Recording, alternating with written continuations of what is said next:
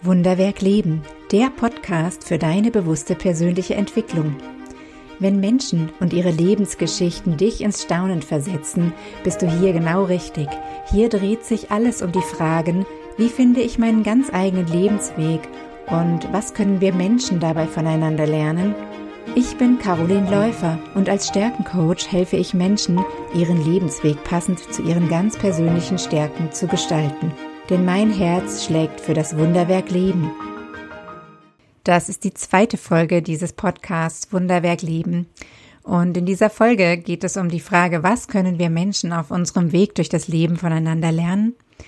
Und auch diese Woche steigen wir tiefer ein in diese Frage, die mich schon so lange beschäftigt. Wir setzen gemeinsam eine positive Brille auf und sprechen zum einen darüber, warum andere Menschen so ein wertvoller Spiegel für uns sein können und zum anderen geht es darum, was wir voneinander abschauen und lernen können. So schön, dass du wieder oder neu da bist. Was können wir Menschen voneinander lernen? Noch dazu, wenn es darum geht, wie wir unser Leben leben. Keine leichte Frage, denn geht es im Leben nicht darum, einen ganz eigenen Weg zu finden? Ich würde sagen, ja, allerdings. Und dennoch bin ich davon überzeugt, dass wir voneinander lernen können. Lass uns da mal genauer hinschauen. Und ich möchte mit dir heute drei Bereiche teilen, in denen mir immer wieder die Erfahrungen anderer als riesengroßes Geschenk begegnen. Sei es auf meinem eigenen Weg oder in den Gesprächen mit meiner Familie, meinen Freunden oder meinen Coaches. Und das erste, was ich gerne mit dir teilen möchte, ist, lass uns durch dieselbe Brille schauen. Bevor wir gemeinsam versuchen, einer Antwort näher zu kommen, sollten wir uns kurz Zeit nehmen, um durch dieselbe Brille zu schauen. Damit meine ich natürlich keine echte Brille, sondern die Sichtweise oder den Blickwinkel, mit dem wir auf andere Menschen schauen. Denn ich kann nur von anderen Menschen lernen, wenn ich glaube, dass ich bei ihnen etwas Besonderes abschauen kann, wenn sie etwas Besonderes können. Lass uns also gemeinsam die Wunderwerk-Leben-Brille aufsetzen, die für einen Moment menschliche Abgründe und Fehltritte ausblendet und uns gemeinsam auf die positiven, lebensbejahenden Eigenschaften von Menschen schauen lässt. Einverstanden? Dann kann es jetzt losgehen. Lass uns zwei Themen dazu anschauen. Zweitens, die anderen als Spiegel nutzen. Kennst du das? Du triffst einen Menschen, es fällt ein Satz oder Wort und du bist von 0 auf 100 und du weißt noch nicht mehr genau warum. In diesen Momenten stehen wir in den meisten Fällen vor einem Spiegel, der uns mit einem Thema im Außen konfrontiert, das wir auch irgendwo in unserem Inneren tragen, natürlich so verborgen, dass wir das in dem Moment nicht wissen. Meistens ist das weder besonders angenehm, noch ist es uns bewusst, dass es mit uns selbst etwas zu tun hat. Und deswegen regen wir uns dann auf und übertragen alles, was hochkommt, auf das Gegenüber. Zutiefst menschlich, oder? Wer kennt das nicht? Jetzt sind das nun nicht gerade die Situationen, in denen wir Menschen direkt voneinander lernen. Das Beispiel zeigt, dass wir uns in der Begegnung mit den anderen spiegeln. Und darin liegt ein großes Geschenk. Denn diesen Spiegel kann ich nutzen, um mich selbst zu sehen. Denn diesen Spiegel gibt es auch ohne Ausrasten im Gespräch, in der Frage, wie siehst du mich? Du wärst bestimmt überrascht, was deine Familie und Freunde an dir schätzen, wenn all das ausgesprochen würde, was die meisten Menschen für sich behalten. Also warum nicht einfach mal fragen? Warum nicht einfach mal Familie, Freunde oder Arbeitskollegen danach fragen, welche besonderen Eigenschaften sie an dir sehen?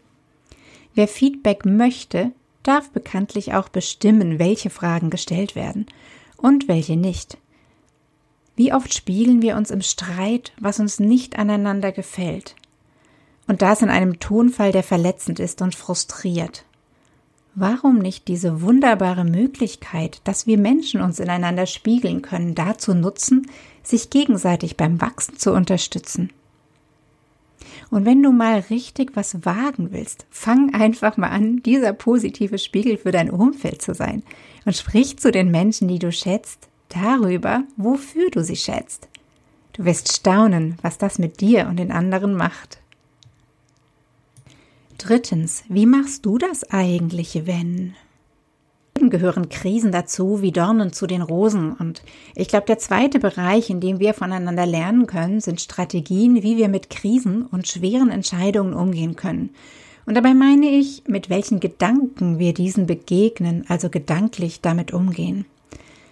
An dieser Stelle möchte ich ein Beispiel aus einem Gespräch mit meiner über 80-jährigen Mama teilen. Sie ist ein ganz besonderer Mensch, denn sie reflektiert und gestaltet ihr inneres Leben jeden Tag, auch wenn sie im Außen viele Aktivitäten körperlich nicht mehr machen kann.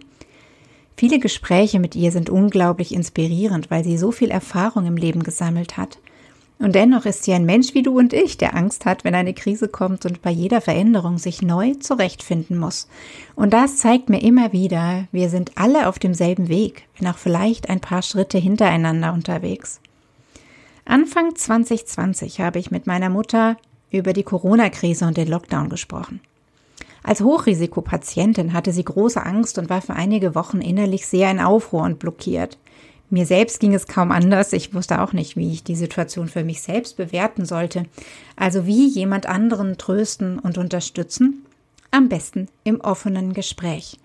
Wir haben damals lange darüber gesprochen, was an der Situation gerade schlimm ist, welche Art von schlimm wir da finden. Wir haben also genau hingeschaut, was es mit uns macht und uns gegenseitig zugehört.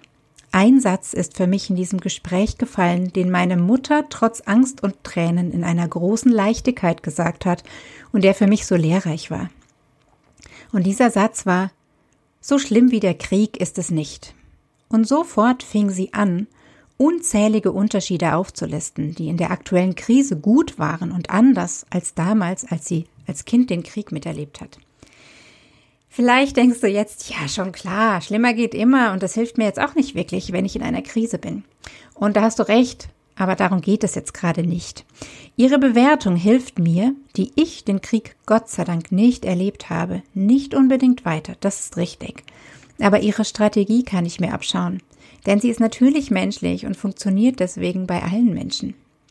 Sie hat in ihrem Leben etwas Schwieriges, Schlimmes erlebt und gemeistert und sie weiß noch, wie sie das damals gemacht hat, was dazu nötig war, um mit den gegebenen Schwierigkeiten umzugehen, welche Gedanken ihr geholfen haben, welche Einstellung sie eingenommen hat. Und sie hat damit eine Art Maßstab in sich selbst, um alle weiteren Krisen in ihrem Leben zu messen.